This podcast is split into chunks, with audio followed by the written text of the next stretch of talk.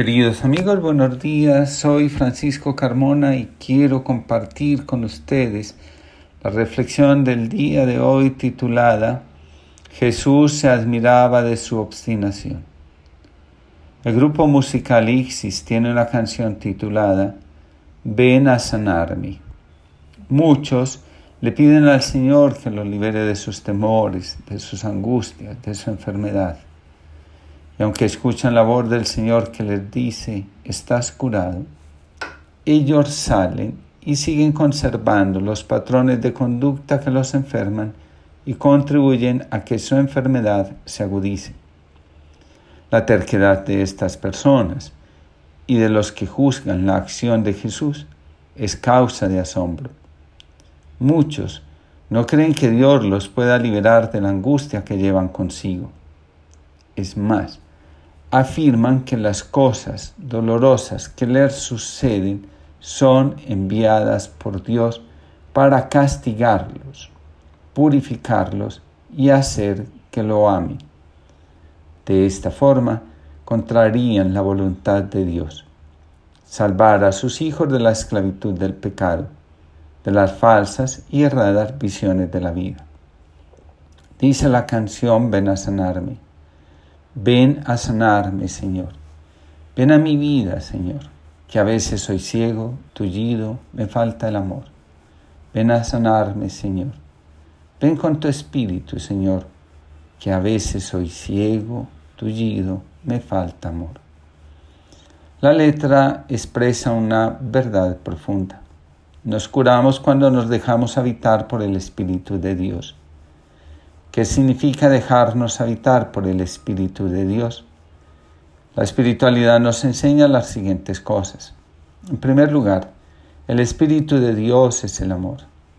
Enfermedades como la ceguera, la incapacidad de ver y comprender las cosas de un modo diferente, la parálisis, la incapacidad de transformar nuestros patrones de conducta autodestructivos y la invalidez, el miedo a emprender nuevos caminos y formas de vida tienen su origen en la falta de amor. Henry Nowen nos regala el siguiente testimonio. Cuando todos los que me rodeaban me aseguraban que me amaban, mostraban su preocupación por mí, me apreciaban, me admiraban, yo me sentía como una persona inútil, desagradable, despreciable. Cuando la gente me abrazaba, yo elegía pensar en mi miseria y recordarme que en mí no había nada valioso. Cuando había encontrado un hogar, yo me sentía sin techo, abandonado. A pesar de todo lo bueno que pudiera recibir de los demás, yo elegía sentirme miserable.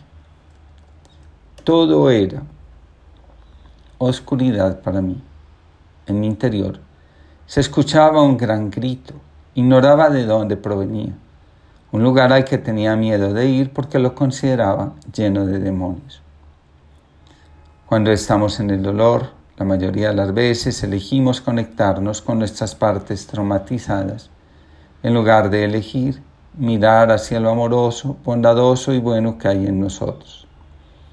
Una persona me decía, cuando el otro reacciona como yo no lo esperaba, me paso toda la noche pensando que hice mal para que él se enojara. Otro más decía, con frecuencia encuentro personas que critican las cosas que hago y me intentan convencer de que estoy haciendo las cosas de manera equivocada, obsesiva o enferma. Me quedo bastante mal con estas palabras y después de un rato termino abandonando lo que estaba haciendo.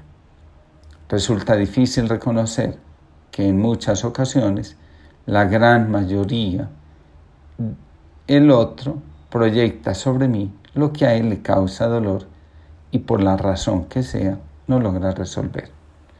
Muchos somos expertos en comprarle a los demás las proyecciones de sus sufrimientos, de sus miedos y de lo que no quieren o se atreven a enfrentar. Cuentan que un hombre ya mayor no podía olvidar una infidelidad que había cometido cuando joven. Se lamentaba cada día y recordaba su error como una pesada carga. Un día decidió, después de mucho pensarlo, ir a confesarlo a un sacerdote que tenía fama de santo. Decían de él que tenía línea directa con Dios. Se presentó y le dijo, podría preguntarle a Dios qué opina de aquello que me ocurrió hace unos años. El sacerdote le dijo que lo haría sin problemas. Unos días después se volvieron a encontrar. Sonriendo, el sacerdote empezó a decir, Anoche me visitó Dios. Me dijo que no se acordaba. Reconoció que era un Dios con muy mala memoria. También me comentó que no tenía tiempo para recordar nuestras faltas, que todo su tiempo lo dedicaba a olvidar, perdonar y abrazar.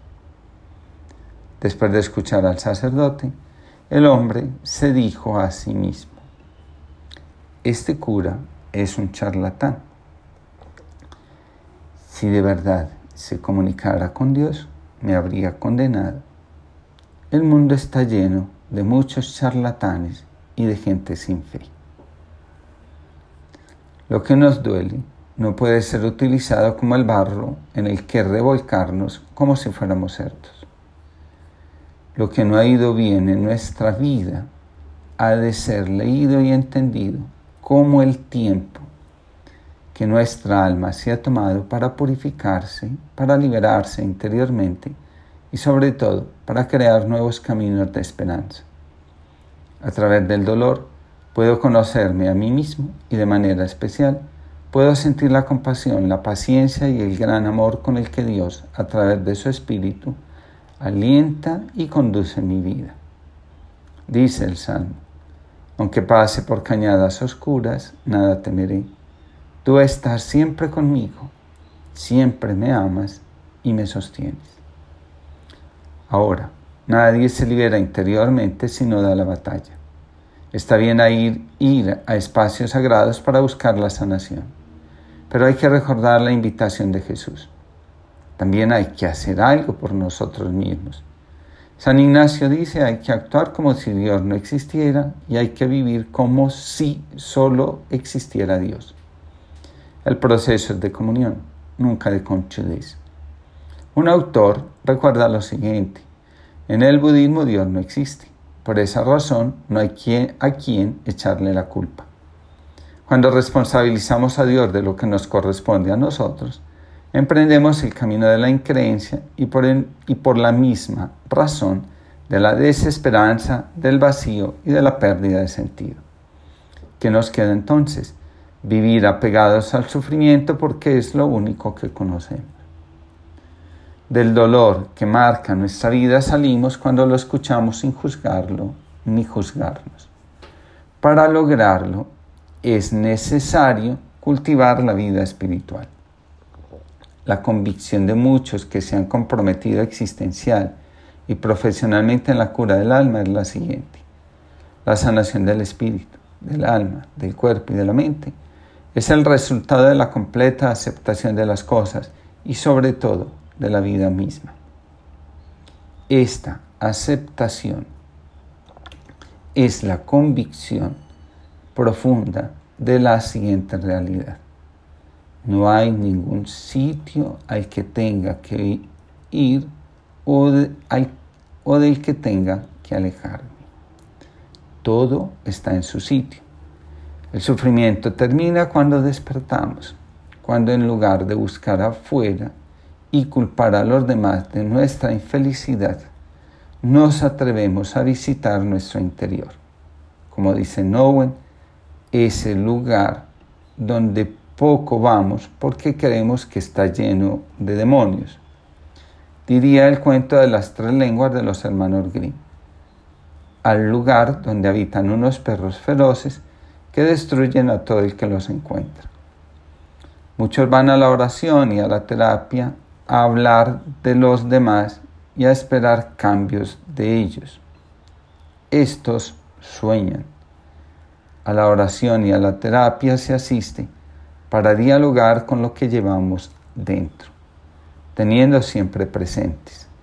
En ambos espacios, nuestro interlocutor nos anima a que seamos nosotros los que asumamos la responsabilidad y el riesgo de nuestra transformación.